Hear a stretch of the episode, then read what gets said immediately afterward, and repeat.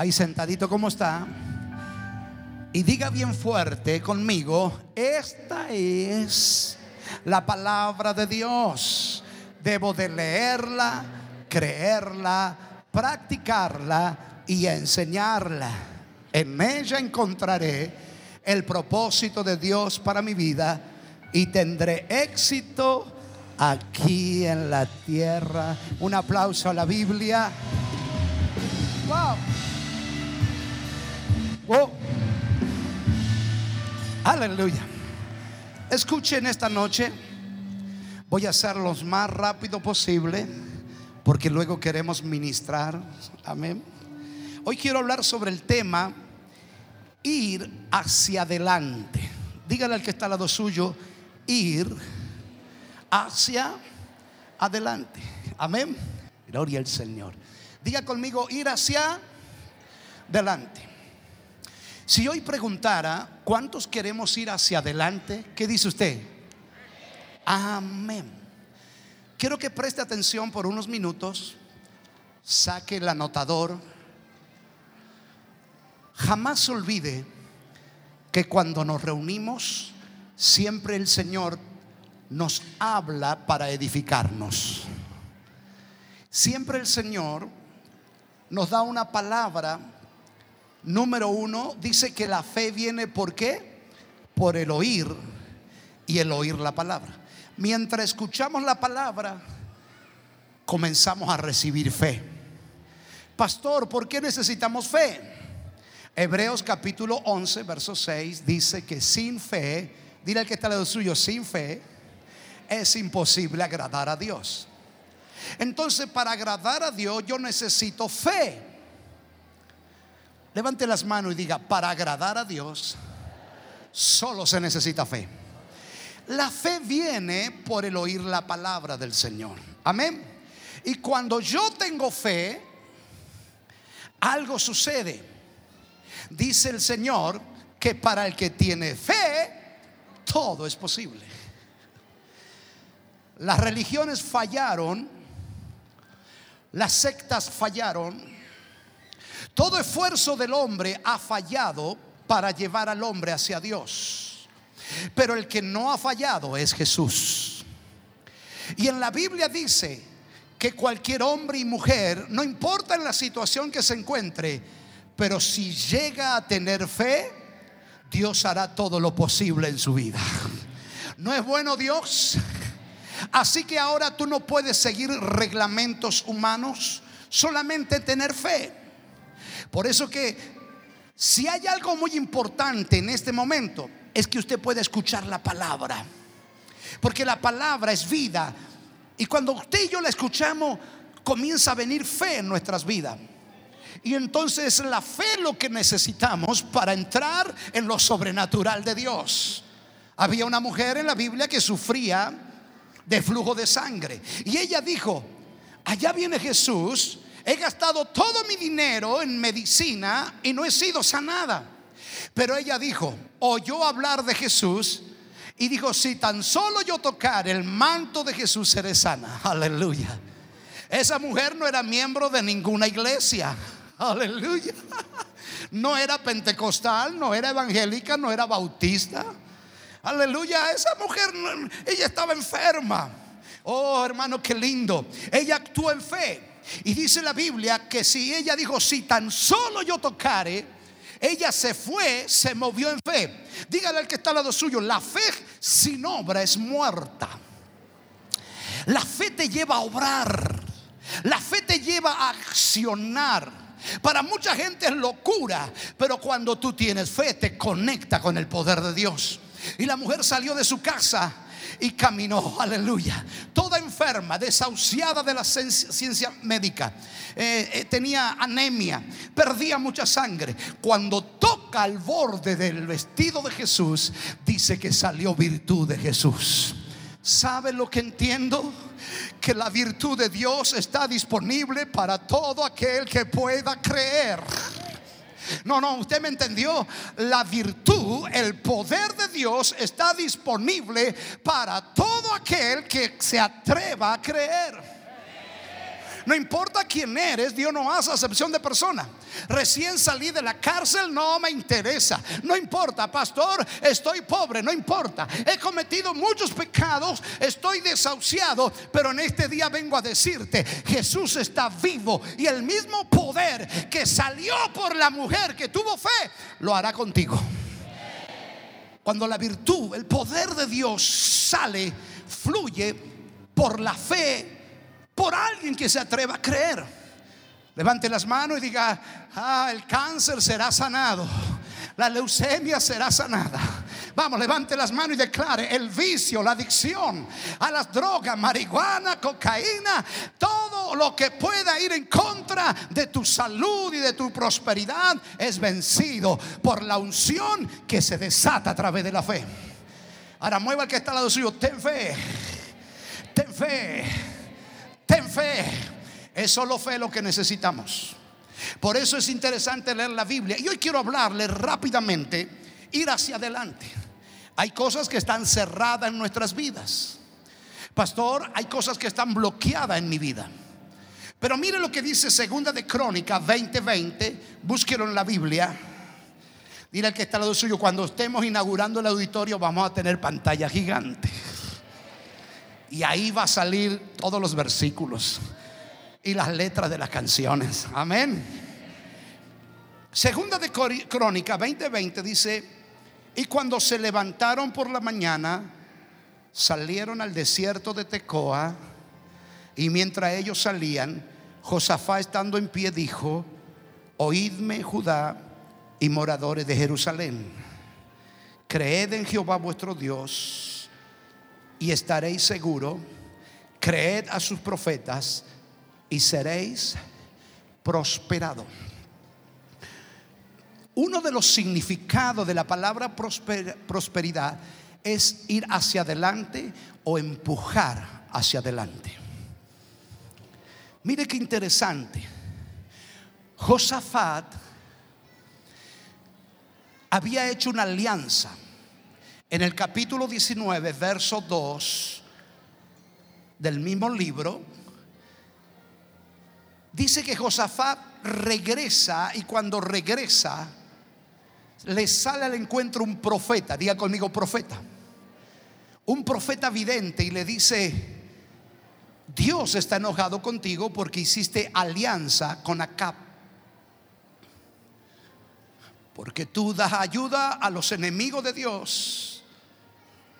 Hiciste amistades, ayudas al soberbio ayudas al impío.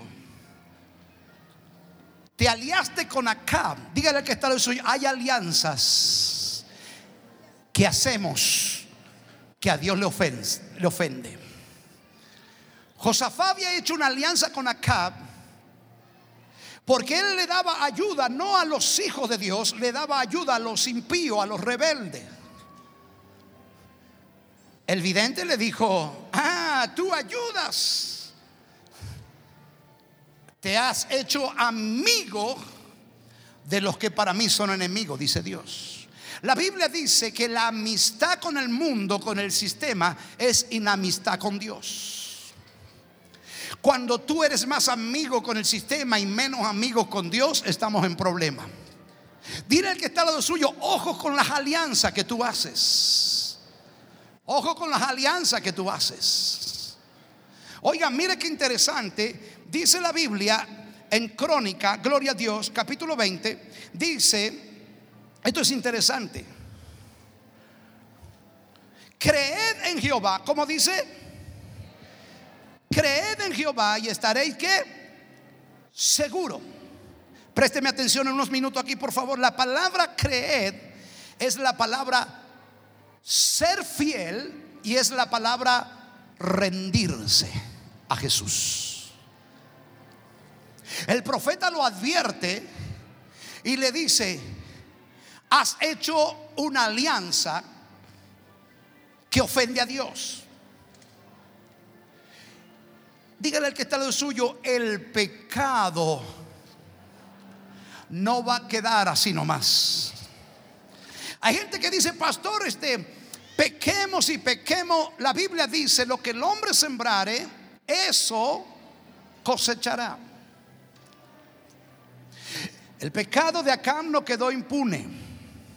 Toca el que está al lado suyo. Cuando obras mal, no queda impune. Cuando obras mal, trae una consecuencia. Porque todo lo que nosotros hacemos, la ley de la siembra y la cosecha, sí funciona. Pasó los días y se vinieron un ejército contra Josafat. Por haber actuado mal delante de Dios. Josafat cuando ve la multitud de enemigos que vienen contra ellos, él comienza a buscar a Dios. Y le dice a todo el pueblo, hagamos algo, rindámonos a Dios, ayunemos y oremos. ¿Cuántos de los que estamos aquí, yo me incluyo, en los momentos difíciles comenzamos a orar y ayunar y a buscar a Dios? Yo siempre me pregunté, ¿por qué no ayunamos y oramos y buscamos a Dios cuando todo va bien? Porque entonces iremos mejor todavía. Los enemigos iban a venir permitido por Dios que era la cosecha de la siembra de Josafat, de haber hecho malas alianzas. Oiga, mi amigo, todo lo que nosotros hacemos, Dios nos está viendo. Y hay gente que como que está jugando y a veces no somos responsables de nuestras actitudes porque no solo vamos a perjudicar nuestras vidas y nuestra familia, sino que podemos llegar a perjudicar una nación y una ciudad. Dile al que está al lado suyo, por eso no hagas amistad con los brujos, con los agoreros. Aleluya. Todo lo que Dios abomina y rechaza, deberíamos nosotros también abominar y rechazar. Dile al que está lado suyo, lo que a Dios rechaza, o lo que Dios rechaza, tú también lo tienes que rechazar. Aleluya. Nuestras actitudes pueden afectar nuestra familia, nuestros hijos, los hijos de nuestros hijos, pero puede afectar un barrio, puede afectar un distrito, puede afectar un, departamento y puede afectar una provincia. ¿Cuántos dicen amén? Así que no haga alianza con aquellas cosas que a Dios no le agrada. Y después nos preguntamos, ¿por qué me está pasando eso? Josafá ve que venía un ejército para arrebatarlo porque Josafá había ofendido a Dios. El pecado es como una puerta que se abre. Nadie te obliga a hacer algo malo, tú tienes decisión y conciencia del bien y del mal. Por eso la Biblia dice, escogeos hoy a quien servís. Aleluya. Dios nos da la pauta, la oportunidad de elegir. Josafá eligió mal. Y Josafá comenzó a orar y comenzó a ayunar y, trajo toda la gente y trajo los niños. Vamos a orar y comenzó a clamar a Dios. Vino un profeta y vino el Espíritu de Dios sobre un profeta y le dijo, está bien Josafá, aleluya. Dios ha visto tu arrepentimiento. Dios ha visto tu actitud, aleluya. Pero pastor, yo estaba pecando porque no lo sabía. Cuando tú no lo sabes, hay una llave que se llama arrepentimiento. Cuando hay arrepentimiento, Dios entonces revierte la situación. Dile al que está al lado suyo, no importa lo malo que hayamos sido, pero si nos arrepentimos y nos humillamos delante del Señor, Dios va a revertir la situación. Ahora quiero que usted declare sobre su familia y diga, mi familia va a cambiar. La situación adversa va a cambiar. La pobreza, la miseria, la ruina. Va a comenzar a haber trabajo en el nombre de Jesús. ¿Cuántos dicen amén? Pero necesita arrepentimiento. Josafá se arrepiente. Josafá comienza a clamar a Dios. Había hecho alianza de cosas malas. Jamás hagas alianza con el ocultismo. Por más que te aconsejen, aleluya. ¿Cuántos dicen amén? Por más que te digan, vamos a hacer una limpieza en tu casa, oh mi amigo, eso es abominación a Jehová. El espiritismo, tirarse las cartas, eso pertenece a un mundo espiritual que ofende al Señor. Pero pareciera que eso fuera cultural en nuestra nación. Donde hay idolatría y hay brujería, hay pobreza. Aleluya. Fíjese que cuando se mueve el mundo del infierno, hermano, hay corrupción. Estos días estaba pensando sobre este, este sermón. ¿Cómo puedo ir yo hacia adelante? Como líder, ¿cómo puedo tener un buen liderazgo? ¿Cómo puedo ser un buen padre?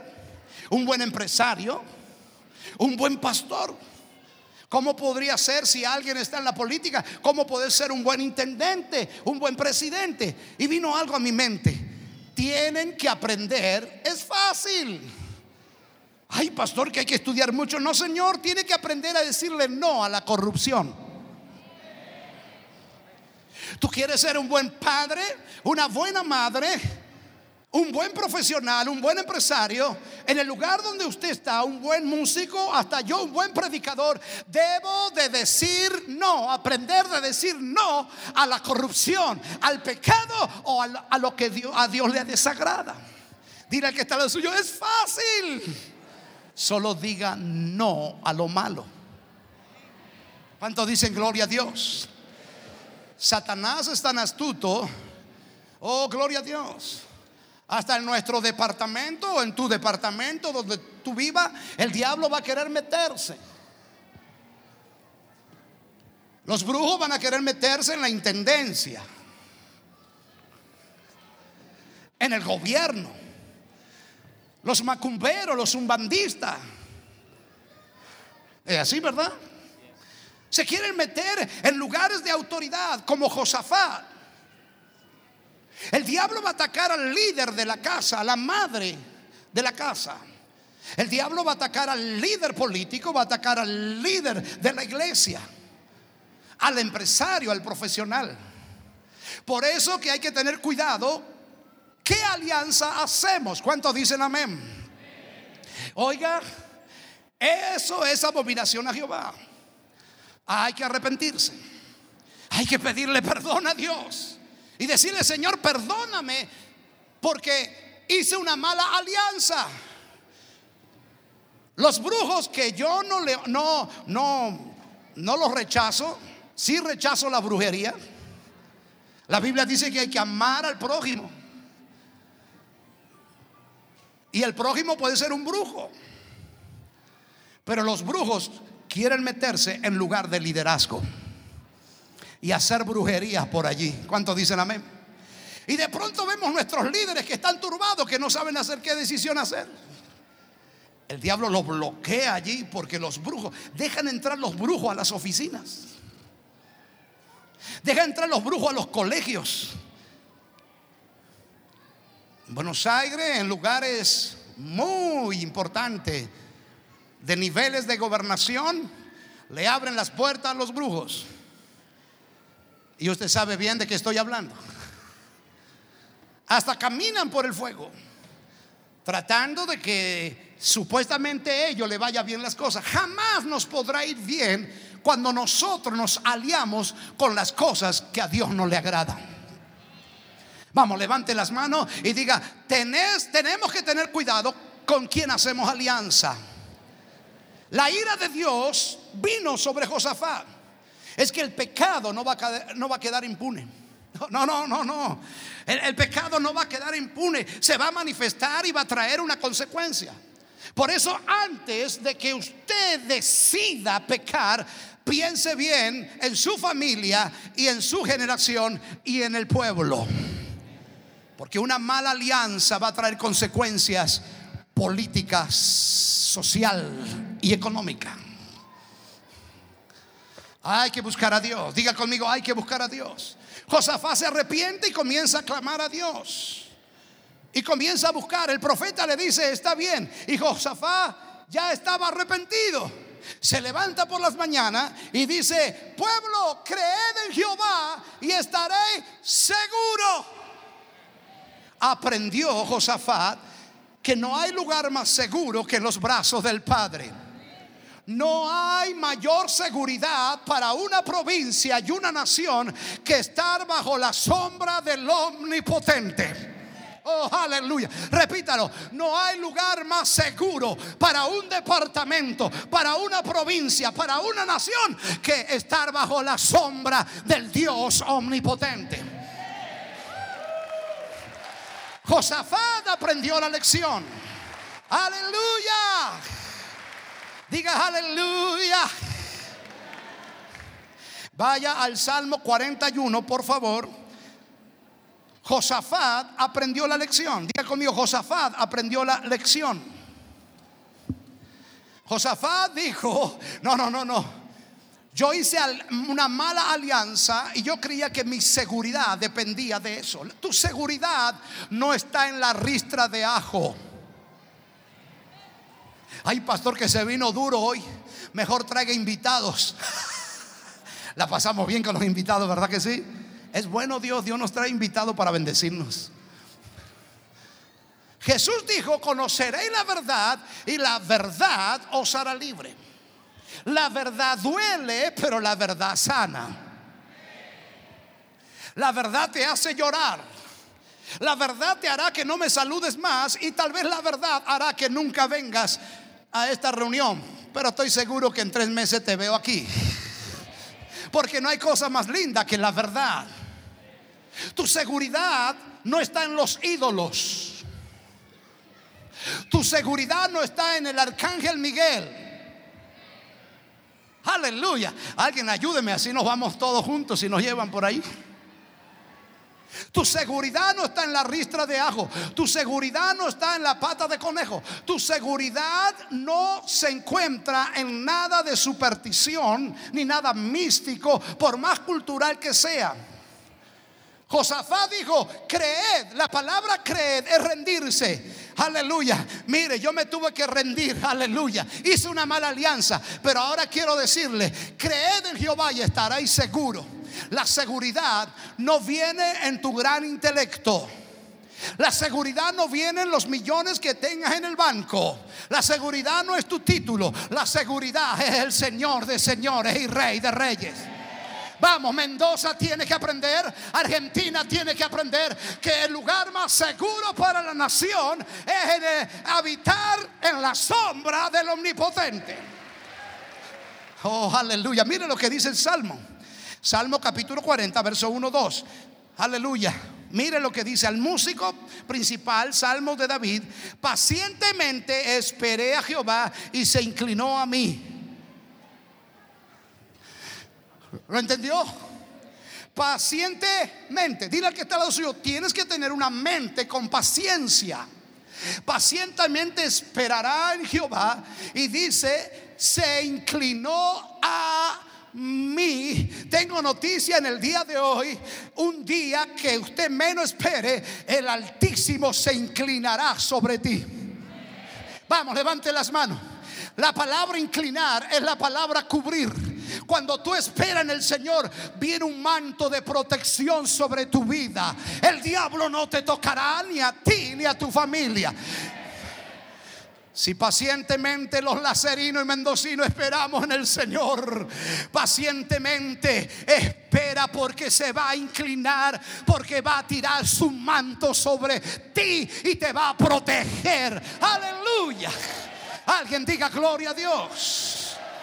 Pacientemente esperé en Jehová y se inclinó a mí y oyó mi clamor.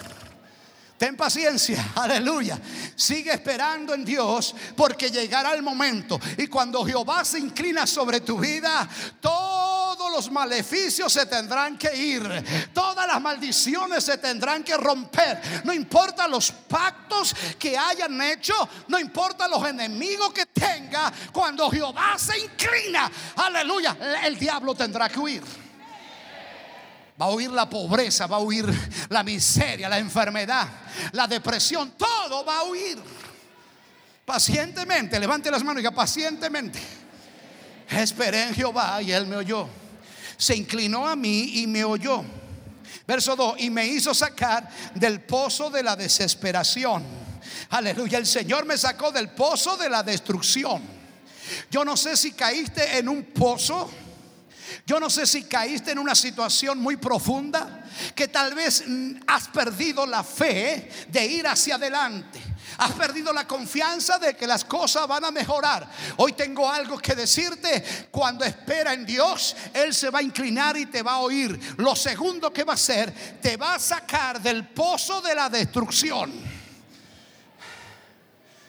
¿Qué es lo que te ha destruido? Una mala decisión, el tomar un mal camino, el de asociarte en el ocultismo, el de hacer algo, el de aliarte con algo que a Dios le ofende y te llevó a un pozo, dice la Biblia, un pozo de desesperación, el lodo cenagoso. Caíste en el barro, en un pozo, dice, de barro, de lodo. Pero el Señor dice, te va a sacar de ese pozo. Vengo a decirle en el nombre de Jesús, no son las supersticiones, no es el hombre, es el Señor que te va a sacar de ese pozo. Alguien diga gloria a Dios. Oh, aleluya, no importa si caíste y estás hundido en las drogas, en la desesperación. Has pensado dejar tu esposa. Oiga, no es divorciarse. Oiga, no es hacer cosas raras. Es esperar en Dios. Es humillarse delante de Dios. Es creer en Jehová y estaremos seguros. Es el Dios Padre omnipotente el que necesitamos. Él te va a sacar del pozo. Toca a dos, tres personas en fe. Él te va a sacar del pozo. Del lodo, del barro donde tú crees que ya no vas a nadie te va a salvar, donde ya te familiarizaste con la pobreza. El diablo quiere que tú te familiarices con las drogas. No, no, cree en el Señor Jesucristo y serás salvo tú y tu casa. Tú no tienes que familiarizarte, aleluya, con el barro ni con el lodo. Hay un Señor que te quiere sacar de ese pozo. Oh, aleluya. Dile que está al lado suyo, si está en ese pozo, prepárate que el Señor te va a sacar. Te saca del barro y del lodo y me puso los pies en la roca. Te saca el Señor y coloca tus pies en roca. Y esa roca se llama Jesucristo, el Hijo de Dios. Jesús dijo, si alguien viene a mí y oye mis palabras y las hace, es como aquel hombre o aquella mujer que edifica su casa sobre la roca. Cuando vienen vientos impetuosos, golpean vientos, golpean con ímpetu contra esa casa. Vienen los mares, las tormentas, dice que no se cae. No solo que te va a sacar del pozo, sino que va a poner tus pies en la roca. La pregunta en esta noche, ¿dónde estás colocando tus pies? Tus pies tienen que estar en la roca en Cristo. Ay, pastor, es que a mí me enseñaron el espiritismo. Me enseñaron a creer en Buda. Me enseñaron a creer en el equeco. Me enseñaron a creer en el, el arcángel Miguel. No, Señor, aleluya. No hay lugar más seguro cuando tus pies están sobre la roca. La roca es Cristo. Tú eres inteligente. Dios nos dio sabiduría. Yo soy inteligente. Hermano, usted tiene que creer aquel que venció la muerte y al tercer día resucitó y se llama Jesucristo. No, no, no, pero tengo noticia. Él está aquí entre medio de nosotros. Eso es lo más glorioso. Donde hay dos o tres congregados en su nombre, yo estoy en el medio. Si Jesús está aquí, extiende la mano porque te sacará del pozo y colocará tus pies sobre la roca. Aleluya. ¿Dónde estás pisando? ¿Dónde tú estás afirmado? Solo Jesús. Pacientemente esperé en Jehová y él se inclinó a mí. Y me sacó del pozo lleno de barro y de lodo. ¿En qué otro lugar puede caer el hombre y la mujer sin Dios? Pero dice que el Señor se inclinó y sacó. Él te ama tanto que te busca. Hasta te va a buscar en un prostíbulo. Sí, Señor. Te va a buscar en un bar. Sí, Señor. Porque Él te ama tanto que te va, a buscar hasta que te va a encontrar. Y si usted cree, no importa lo bajo que hayas caído, Dios te levantará. Aleluya. El Espíritu de Dios ha sido derramado sobre toda carne.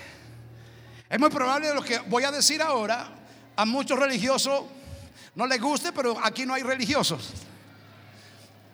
Yo he estado en gente que está tomando alcohólica, están bebiendo, y un borrachito, un borrachito le comienza a hablar de Dios al otro borrachito. ¿Cómo se llama eso? Eso no es locura, eso se llama gracia. Eso se llama gracia. Porque no importa, Dios te buscará en un prostíbulo, Dios te buscará en un hotel cuando estás fornicando, Dios te hablará cuando te va con la mujer de tu prójimo, Dios te va a hablar cuando está en un bar, cuando te estás por drogar. Yo no sé, pero el amor de Dios es tan grande, se te va a inclinar y te va a sacar de ese barro y ese y te va a poner tus pies en la roca de que es Cristo. Puso mis pies en la roca me encanta esto.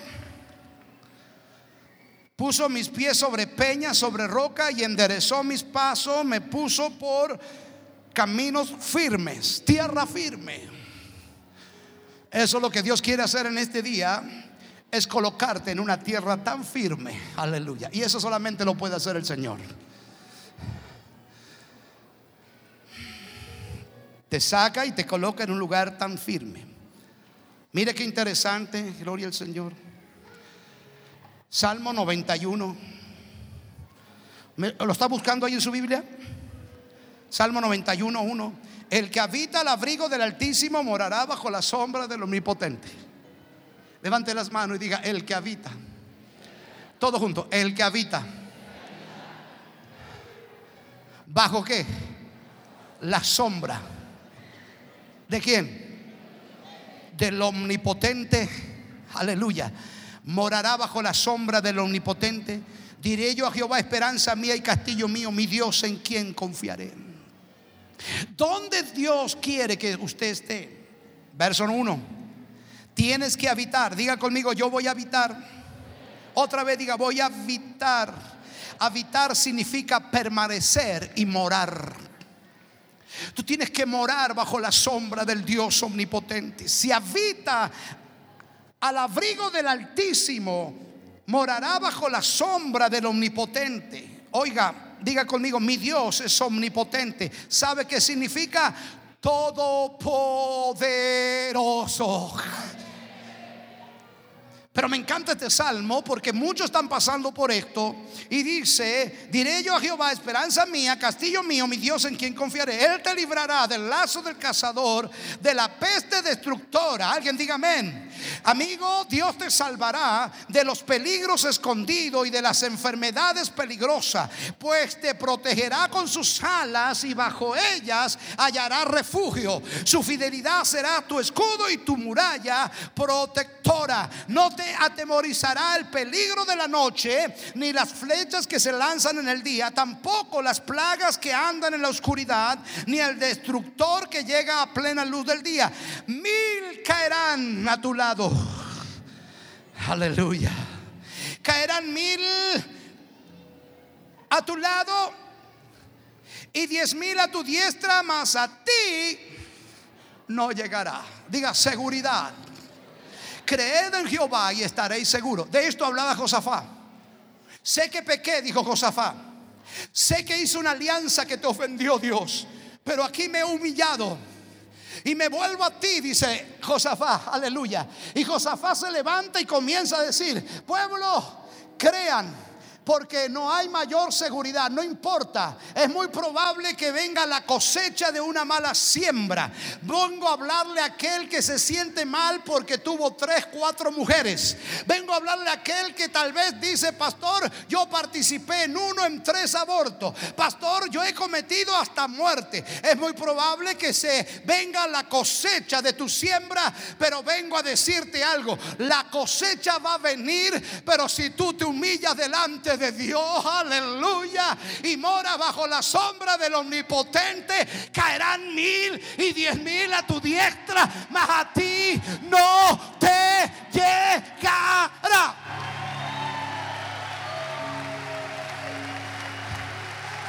Aleluya. Pero pastor, yo hice tanto. Ok, pídele perdón a Dios, humíllate en el Señor. Y si tú habitas bajo la sombra del Omnipotente, el Todopoderoso, te cubrirá tanto que la cosecha de una siembra mala, y si está bajo el Omnipotente, no te va a tocar. ¿Es bueno Dios o no es bueno? Dile al que está, es bueno Dios no es bueno. Así que dile al que está al lado suyo, no esté esperando la cosecha negativa de mis siembras negativas. Es verdad que cometí pecado. Es verdad que no fui un buen padre. Es verdad que no fui una buena mujer. Es verdad que cometimos todo, fallamos. La Biblia dice no hay justo ni aún. Levante las manos los que hemos fallado. Qué lindo.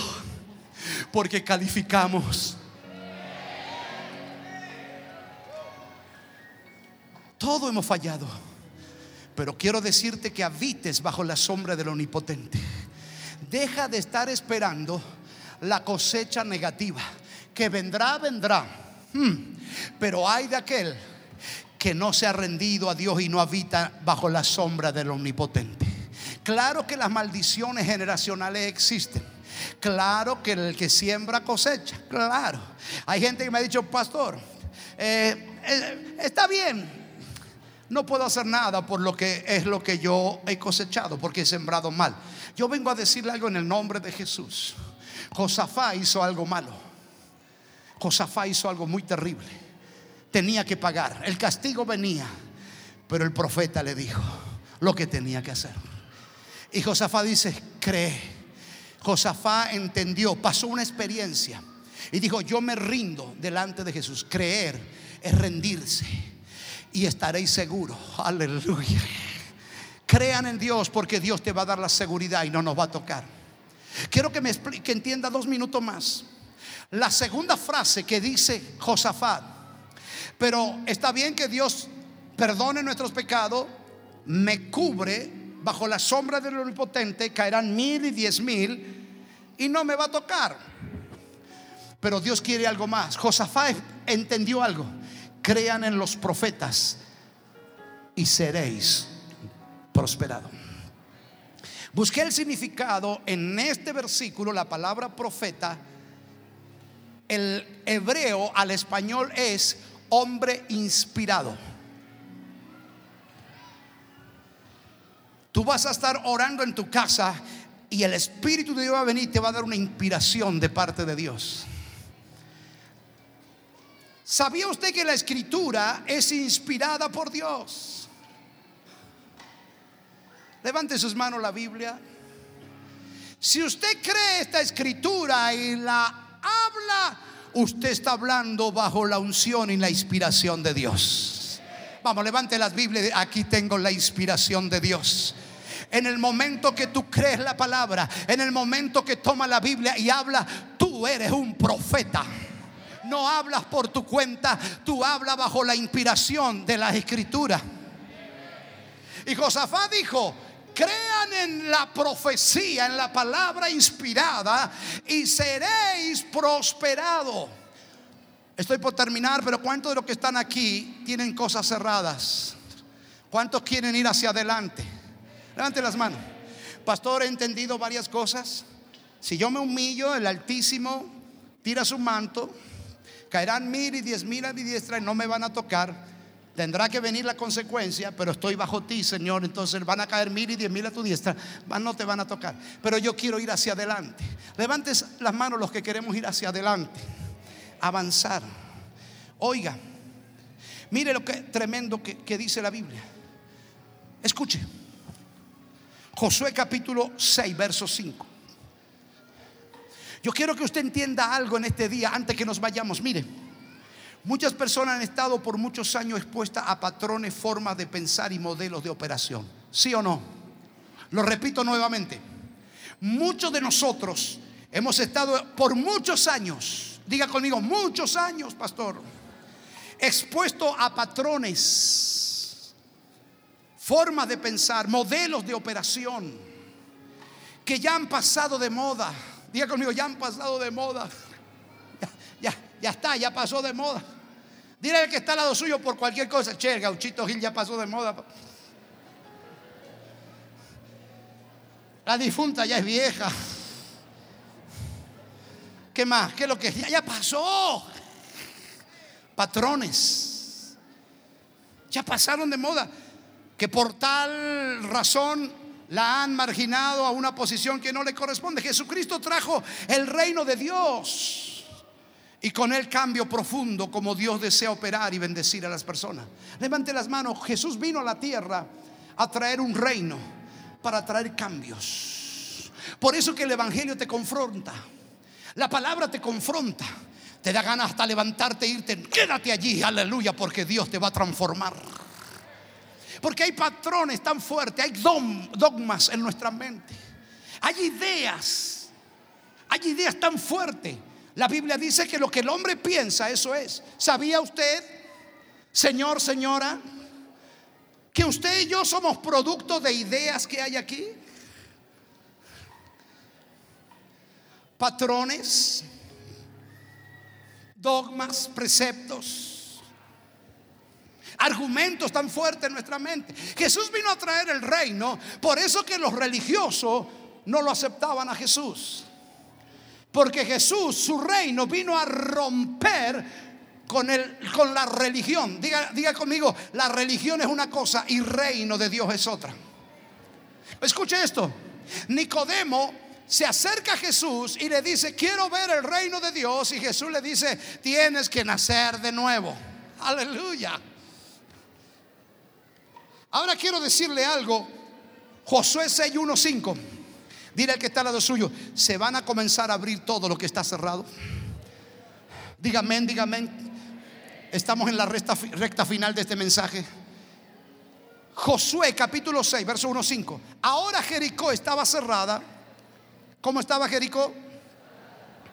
Bien cerrada. No es que estaba cerrada, estaba bien cerrada. Pastor, no es que no consigo trabajo, no consigo nada. No es que se me han cerrado las puertas, están cerradas las cosas. ¿Cuánto ven un matrimonio que va al divorcio está bien cerrado? Dice, no hay solución en esto. ¿Cuántos mamá y papá dicen, no hay solución para mis hijos? Esto está cerrado, pero está bien cerrado. Jericó estaba bien cerrado, la economía estaba cerrada. Yo no sé lo que usted, delante de usted se han cerrado puertas, cosas. Pero la Biblia dice que estaba cerrada a causa de los hijos de Israel. Escuche esto. Número uno, ¿sabe por qué el diablo cierra cosas? El diablo cierra la economía a causa. ¿Sabe por qué tenemos oposición los hijos de Dios? Y te cierra Jericó. Aleluya. Porque el diablo no le conviene tener una persona íntegra de intendente.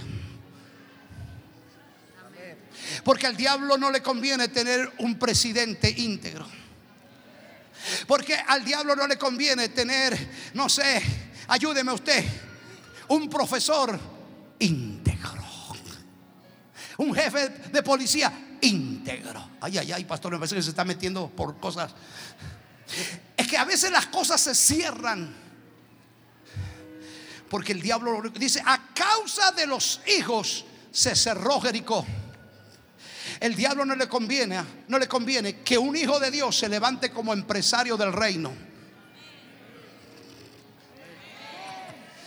Al diablo no le conviene. Por eso se te cierran las puertas políticas, se te cierran las puertas de las empresas. ¿Sabía usted? Por eso luchamos tanto y como que el diablo cerró la economía. Al diablo no le conviene que el dinero esté en las manos de los hijos de Dios. Porque número uno, comenzaríamos a diezmar. Y si comenzaríamos a diezmar, dice que los cielos se abren y las ventanas de los cielos se abren y viene bendición hasta que sobreabunde. Y número dos, dice que el Señor sanaría la tierra, no va a haber esterilidad. Oh, aleluya. Entonces el diablo no le conviene que usted tenga dinero.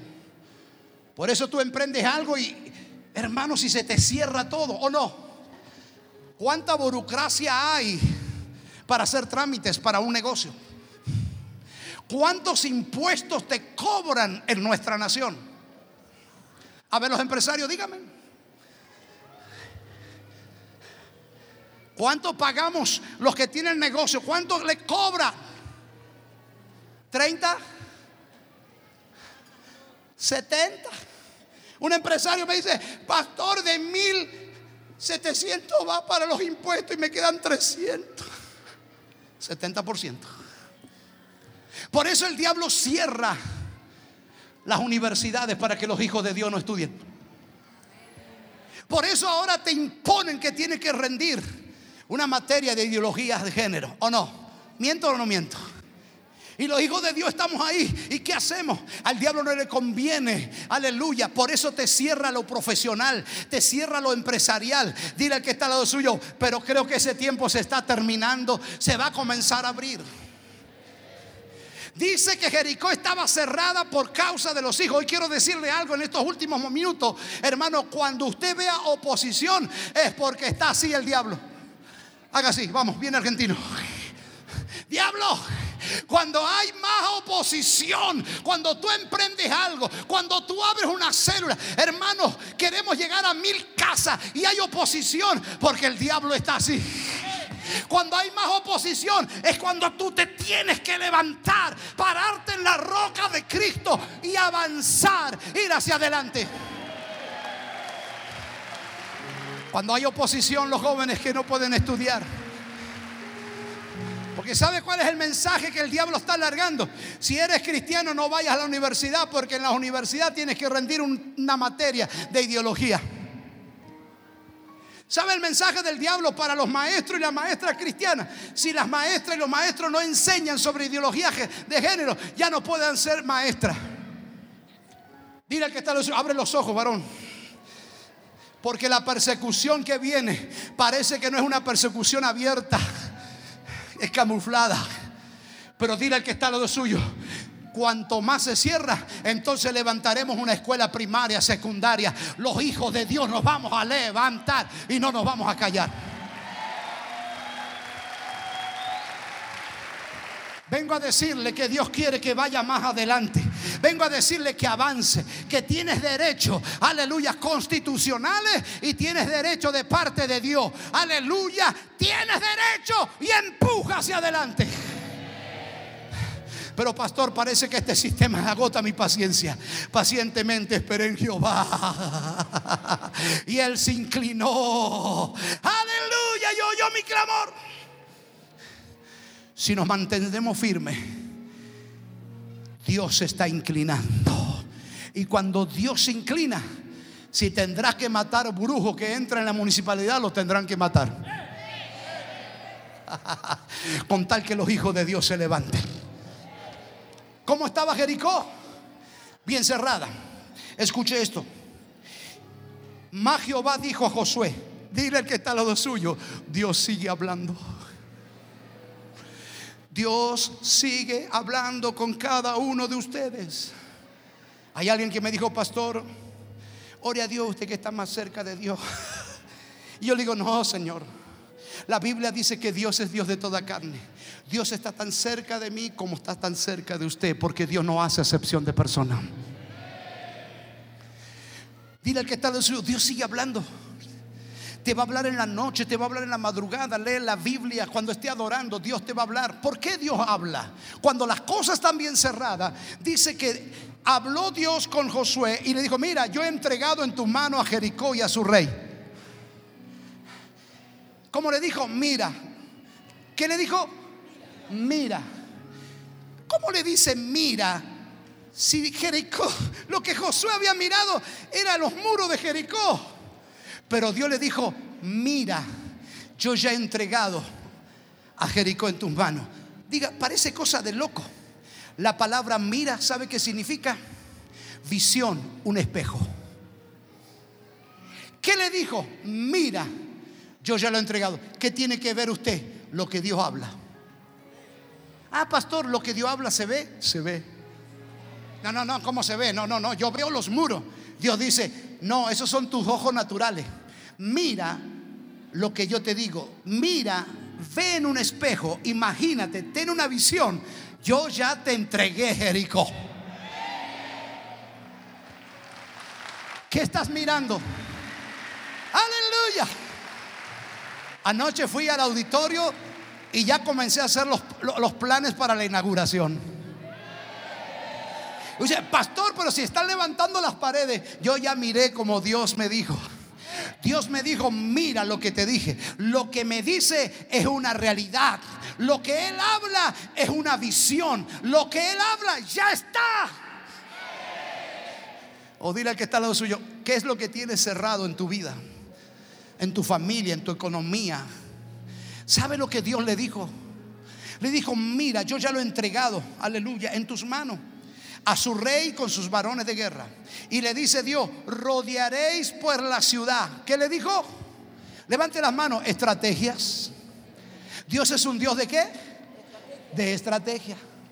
Ya estaba entregada, pero algo había que hacer nosotros. Hay gente que quiere que Dios haga todo y que no hagamos nada. Señores, le voy a enseñar en este segundo algo muy importante. En esta tierra es ilegal que un espíritu gobierne.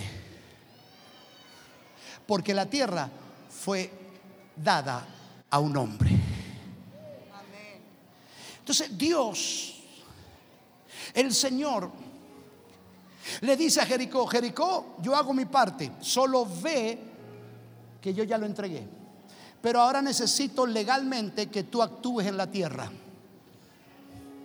Yo no puedo venir a la tierra porque sería ilegal. Dios te ha dado cosas, te ha dicho cosas, pero ¿saben por qué no se han abierto las cosas? Porque no hemos actuado. Por eso Jesús dijo, toda potestad me dada en el cielo y en la tierra, ahora vayan y echen fuera demonios. y yo donde voy echo fuera demonios. Ya Dios lo hizo, pero legalmente yo lo tengo que hacer porque soy de carne y hueso. Diga conmigo, estrategia. Ahora escuche esto, ¿cuál fue la estrategia que Dios le dio? Mira con cuidado. Rodea la ciudad alrededor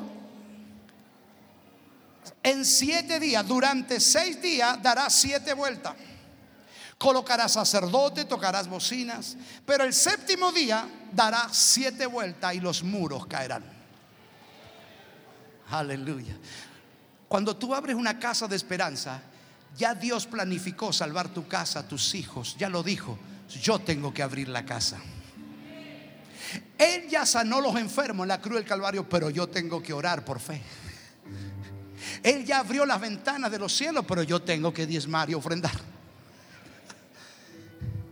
Dios es un Dios de estrategia, diga, de estrategias.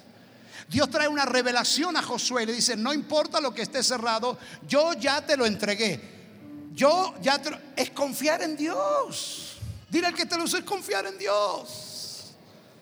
Ya me lo entregó, sí. Pero yo veo los muros ahí, no. Yo te voy a dar una estrategia. Tú estás legal en la tierra como hombre, haz esta estrategia. Y comenzó a rodear. ¿Se imagina usted rodeando una casa? Hermanos, yo tengo testimonio que he ido a, comprar autos sin dinero y el hombre de traje me atiende tan amable. Y a mí me dijeron algo, mire, cuando usted vaya a hacer un negocio vaya bien vestido. Hasta café nos sirven, sin dinero en el bolsillo. ¿Puedo probar el auto? Sí, súbase ya. El, el hombre estaba entusiasmado. Y mientras estaba adentro, yo, Señor, tú dijiste que lo que pisáramos, la planta de nuestros pies era nuestro.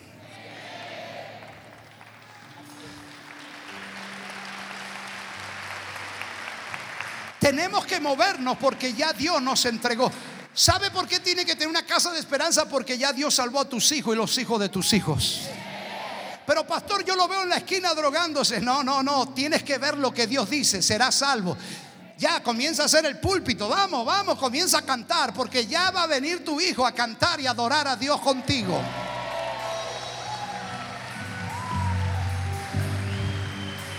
¿Sabe qué le dijo Dios a Josué? En la última vuelta griten y los muros caerán.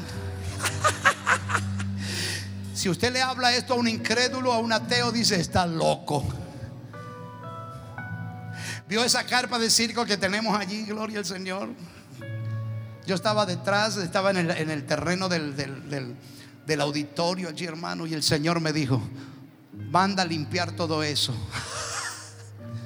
Yo obedecí, yo vi lo que Dios me dijo.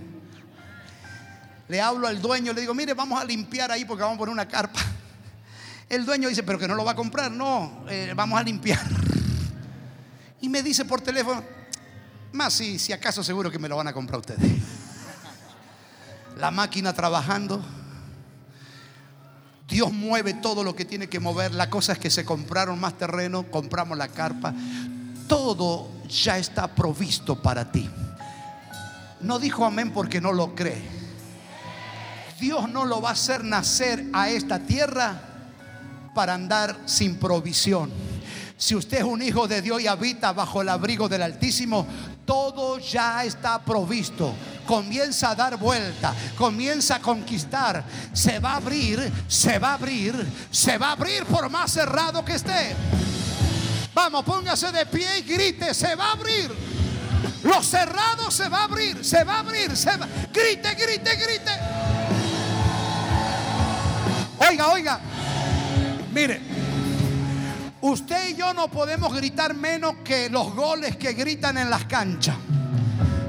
A la cuenta de tres, haga un alboroto con fe y diga lo que está cerrado, lo voy a rodear, voy a gritar y se tendrá que abrir porque me voy a mover conforme a lo que yo veo a través de la palabra de Dios. Uno, tome, tome, tome pulmones. Imagínese el ejército. Le creyó a Dios, le creyó a Dios y comenzó a girar. La gente decía, estás loco. Dos. La gente le decía, estás loco. No, no estoy loco. Estoy viendo lo que Dios me dijo. Ya me lo entregó y me muevo por fe. Grite, tres. Que lo escuche la cera.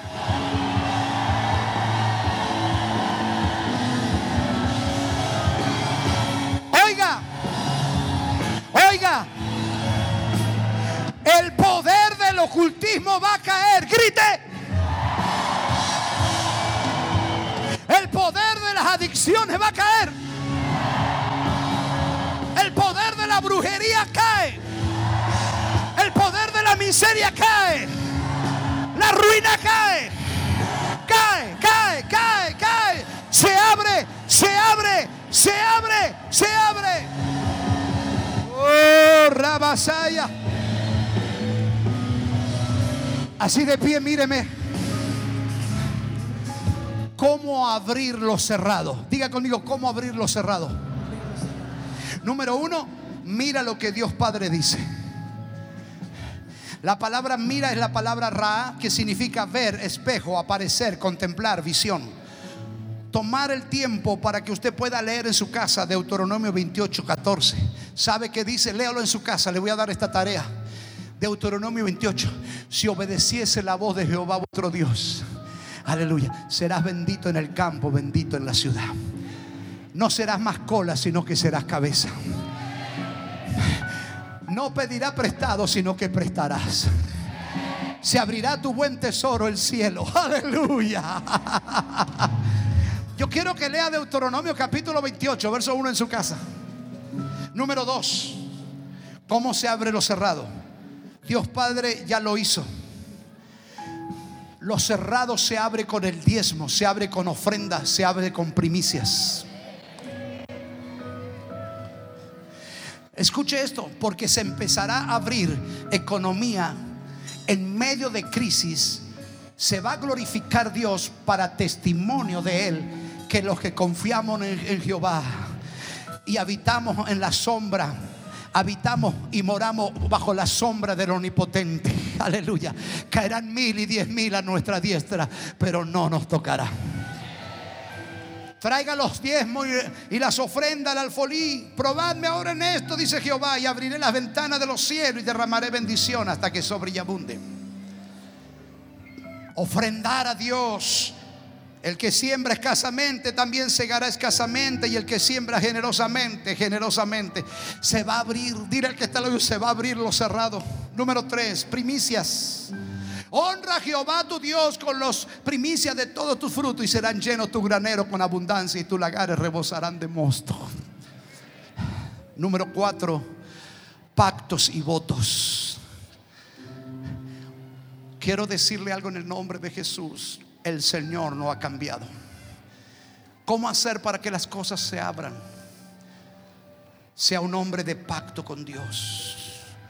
Quiero enseñarle en dos segundos que usted comience a hacer votos votivos. Pastor, ¿qué son los votos votivos? Está en la Biblia.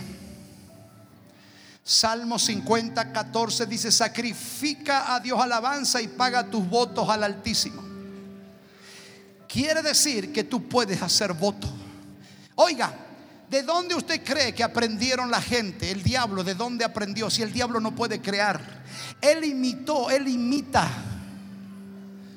La gente hace pacto hasta la muerte, hace voto a la difunta Correa. Todo eso lo sacaron de la Biblia y a veces los hijos de Dios no hacemos votos a Dios. Oiga, es que el diablo le roba los principios al pueblo de Dios cuando son nuestros. La Biblia es para ti, los principios para ti, que tú eres hijo, hija de Dios. Paga los votos al Altísimo.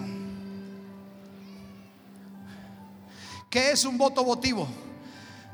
En esta última parte lo voy a desafiar. Allá atrás, mírenme, levante las manos. ¿Quiere que lo desafíe?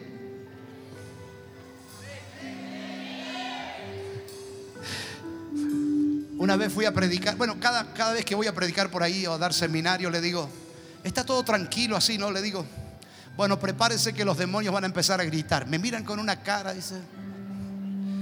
La cosa es que cuando gritan todos ya, ¡oh, era verdad! Nos cuesta creer.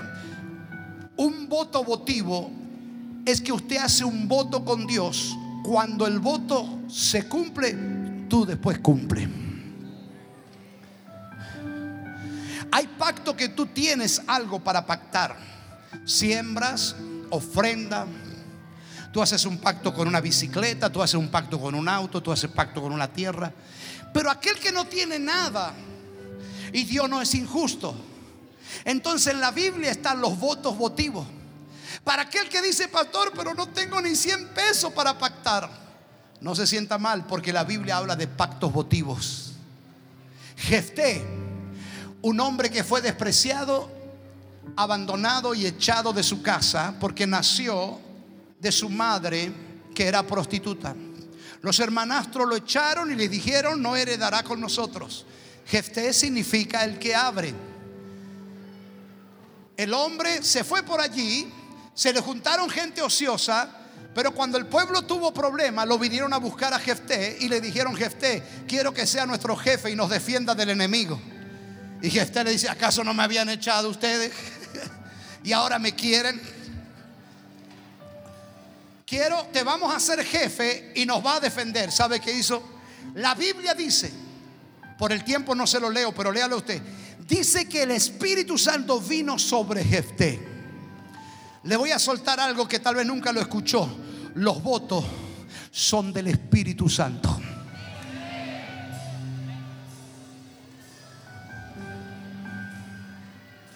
Si alguien habla en contra de pactos, si habla alguien en contra de los votos, si alguien habla en contra de la liberación, están blasfemando contra el Espíritu Santo. Dice la Biblia, vino el Espíritu de Jehová sobre Jefté y Jefté hizo un voto a Dios. Y le dijo, aleluya, estrategia. Y le dijo, aleluya, Señor, si entregas el enemigo en mis manos, lo primero que salga de mi casa a recibirme cuando yo vuelva victorioso, te lo doy. Y Dios agarró el voto. El voto, ¿sabe el poder que tiene un voto? El voto es una alianza.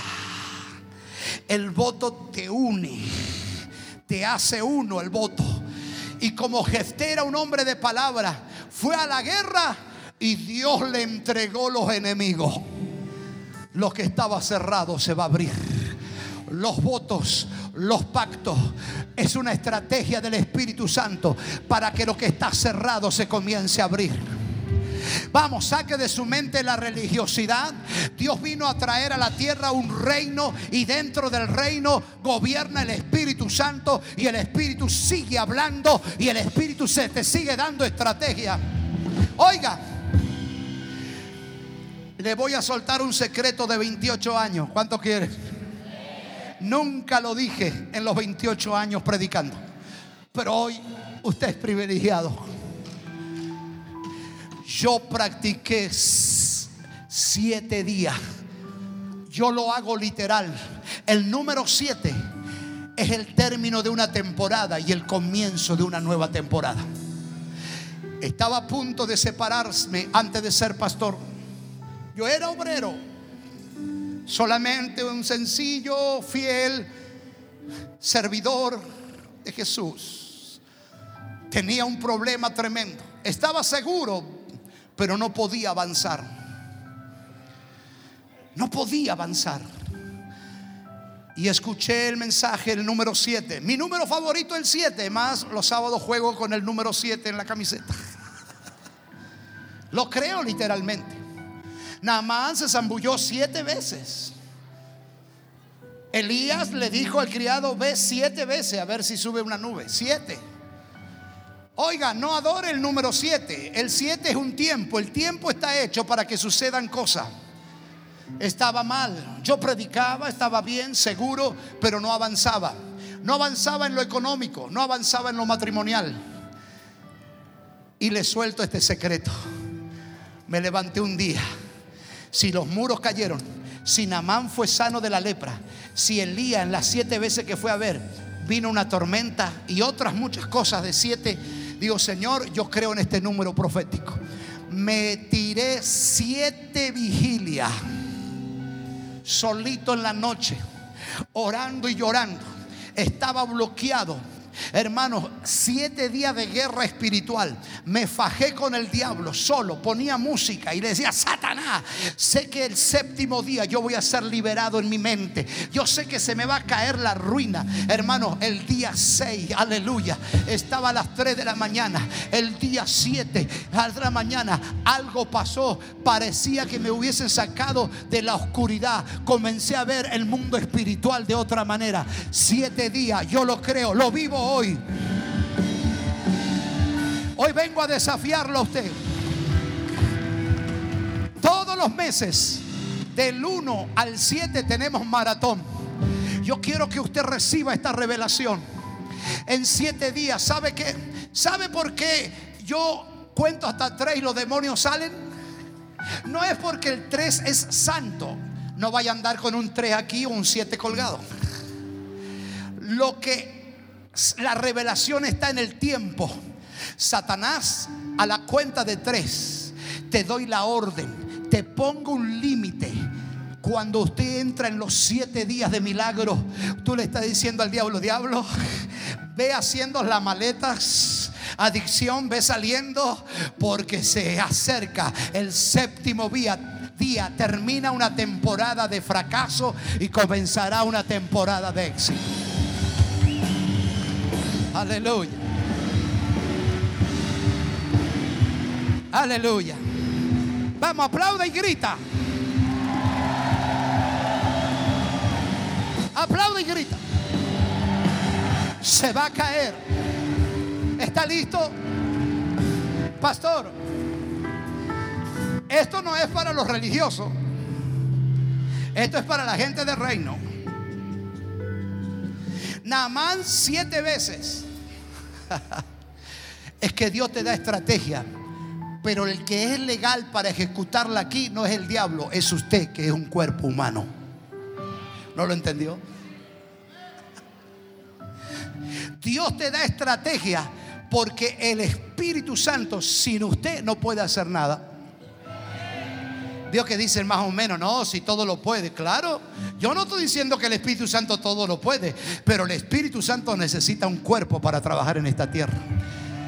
Pablo dijo, vosotros sois el templo del Espíritu Santo. Usted tiene el Espíritu Santo. Muévase con libertad en esta tierra y comience a tomar autoridad, comience a profetizar, comience a moverse. Dios te va a entregar la tierra, la casa, vas a prosperar financieramente, los negocios se van a abrir, lo que está cerrado para los hijos de Dios se va a abrir, que se va a abrir, se va a abrir se va a abrir, se va a abrir, se va a abrir. Oh, aleluya. Oh, gloria a Dios. Aleluya. Oiga,